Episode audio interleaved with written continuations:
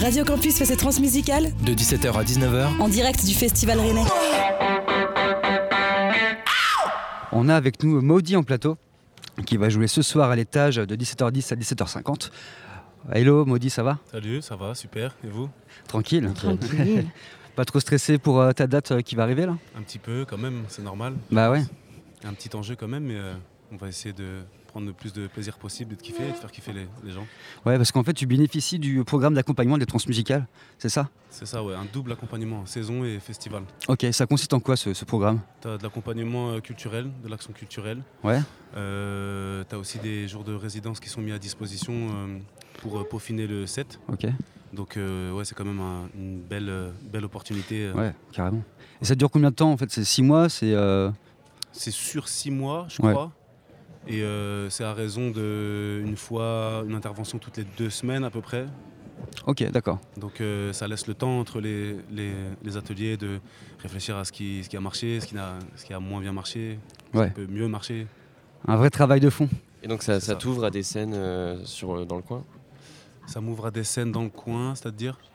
Bah, Avec ce travail, du coup, ça va t'ouvrir à pouvoir travailler avec euh, d'autres tourneurs euh, Bah, Déjà, euh, ouais, on, on rencontre des programmateurs de de- d'autres salles. J'ai rencontré les programmateurs de Bonjour Minuit à Saint-Brieuc, du Sioux à Morlaix et de l'Hydrophone à Lorient. Et du coup, euh, c'est cool d'avoir un- une, une première approche avec les programmateurs de, de la région euh, pour euh, éventuellement plus tard euh, travailler avec eux. Quoi. On parle de ce qui va se passer aujourd'hui pour toi ce soir, qui est quand même un grand pas et un gros boom dans chaque, euh, dans chaque étape, je pense, d'un artiste, d'avoir le tagage de Jean-Louis Brossard et surtout un accompagnement des trans. Donc c'est limite, tu es la tendance et l'artiste à suivre de demain.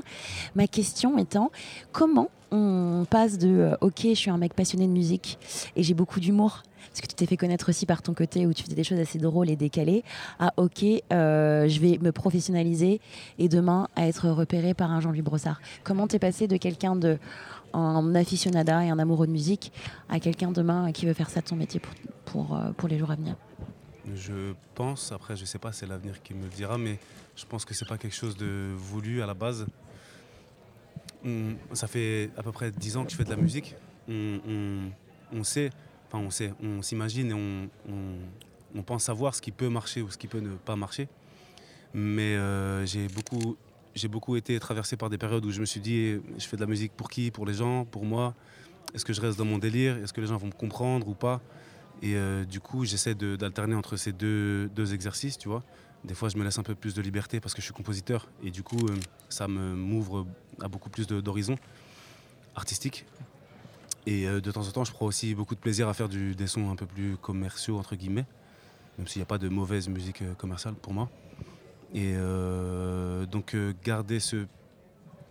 c'est un peu paradoxal, mais je peux me permettre aujourd'hui de- d'essayer de, surfer un peu sur ces deux trucs-là de, et de- d'y trouver du plaisir sur ces, sur ces deux aspects.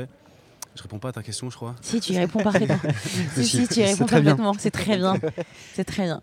Mais il y a eu euh, un jour où tu t'es dit, euh, OK, je vais proposer, parce qu'on fait les choses pour soi. Ouais. Et tu as dit, OK, je vais le proposer à quelqu'un, ou quelqu'un est tombé sur ton SoundCloud, sur. euh, Au début, j'étais beatmaker. Je faisais que des prods. J'avais une chaîne sur YouTube, une petite chaîne. hein.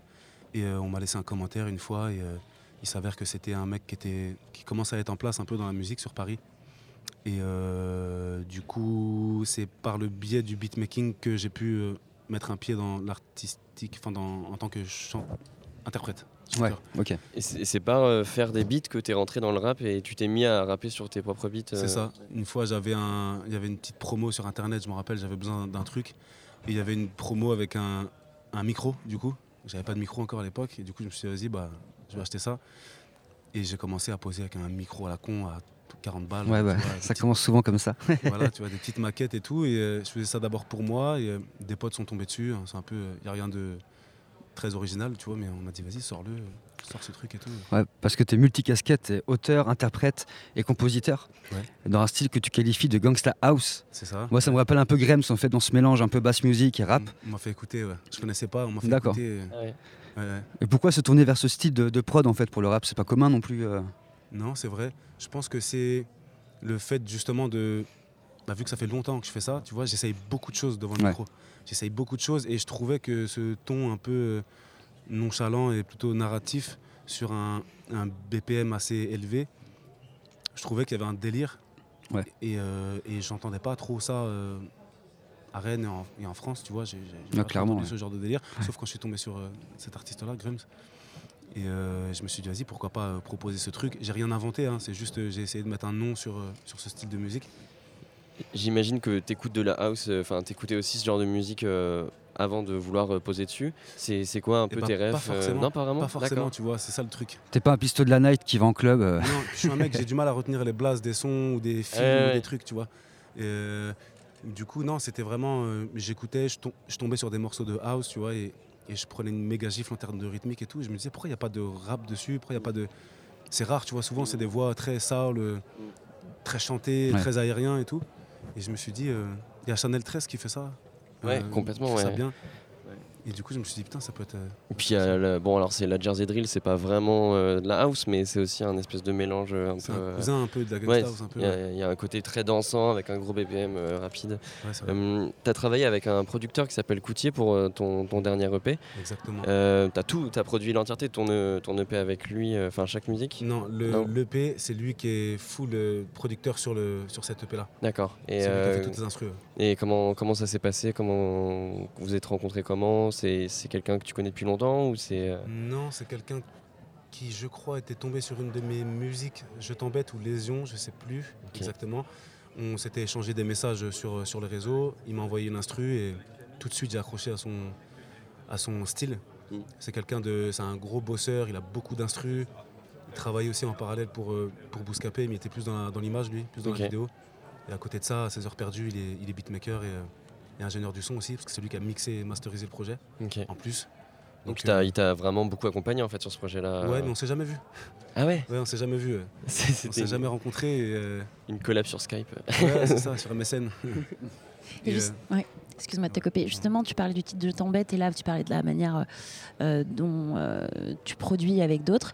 Toi qui es beatmaker, producteur et aujourd'hui en fait qui est interprète de ce que tu fais, comment vient une de tes productions? C'est-à-dire que tu, tu te balades dans, euh, dans tes inspirations et tu t'ennuies, tu crées un beat, quelque chose se passe et tu dis Ah, ça peut être quelque chose pour les autres. C'est c'est passe de ton délire à quelque chose que tu peux proposer ou tout simplement tu as des commandes et tu dis c'est le moment de le faire. Enfin, en tout cas, non, comment pas tu produis ouais, Pas forcément. En ton fait, process J'ai absolument pas de, de- de manière de faire ou quoi. Tu vois, des fois, ça peut venir avec juste deux notes de basse et je place un, un yaourt dessus et je me dis ah, c'est pas mal et je rajoute petit à petit les éléments.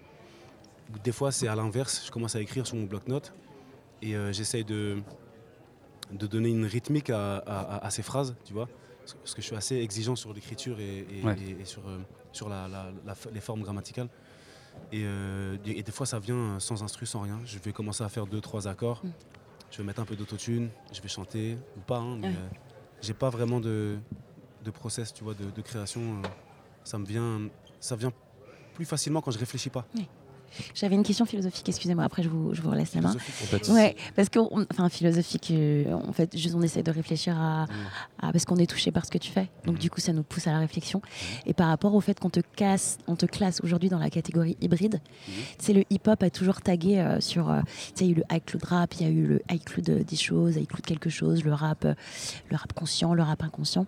En fait, j'ai l'impression, exactement, ignorant. J'ai l'impression qu'aujourd'hui, en fait, le, le genre musical qui évolue plus et qui s'adapte le plus à son environnement, c'est le côté urbain, le côté hip-hop, le côté rap.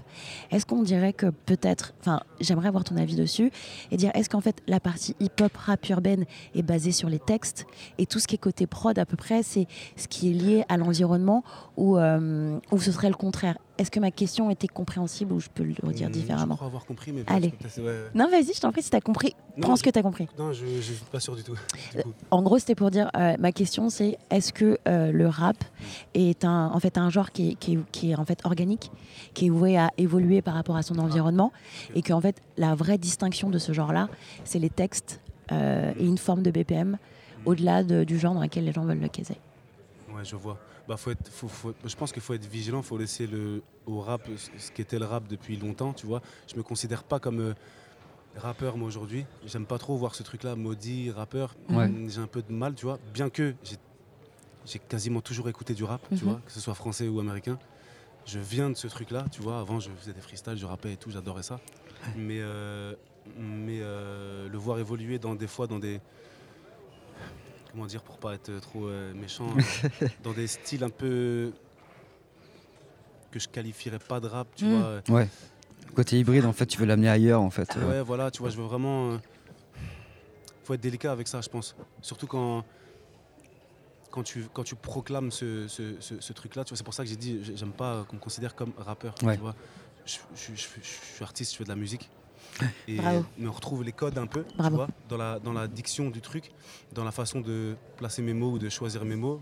On va retrouver un peu hein, ce truc un peu urbain, mon accent, Ouais. ce genre de choses. Et je veux, veux- je veux pas en mettre une couche de plus, tu vois. Mais en plus, justement, tu contribues à la scène locale. T'es pas juste un simple protagoniste, en fait, Mm. avec ton projet artistique. Tu été en stage au Crige à Rennes. Tu faisais la promo des jeunes rappeurs. Qu'est-ce que ça t'apporte en tant qu'individu, en tant qu'artiste, de mettre euh, en lumière cette scène, en fait? Bah, c'est trop, c'est trop cool parce que c'est des. On peut parler d'une scène euh, rap Rennes, euh, Euh, comment ça s'appelait ce que j'avais fait au Crige là? Ouais. Comment ça s'appelait l'événement? On avait fait un truc avec les. Hein? All Star Session, ouais, ouais, c'est ça. Yeah. On a fait un truc qui s'appelle All Star Session et j'avais invité euh, bah, euh, les, à l'époque les petits de mon quartier, parce que maintenant ils ont bien grandi. Et, euh, et du coup, euh, bah, c'est trop bien de Ouais. pouvoir faire euh, évoluer entre guillemets le truc euh, dans ton quartier. C'est trop cool, tu vois. Euh, même si je pourrais le faire pour d'autres. euh, Yes. Euh, merci beaucoup Maudit. Euh, pour rappel, tu joues à 17h10 à l'étage. On a hâte d'écouter tout ça. Bon courage et euh, bonne continuation à toi. Merci. 8 au 10 décembre, de 17h à 19h. Interview, Reportage chronique, et mix live.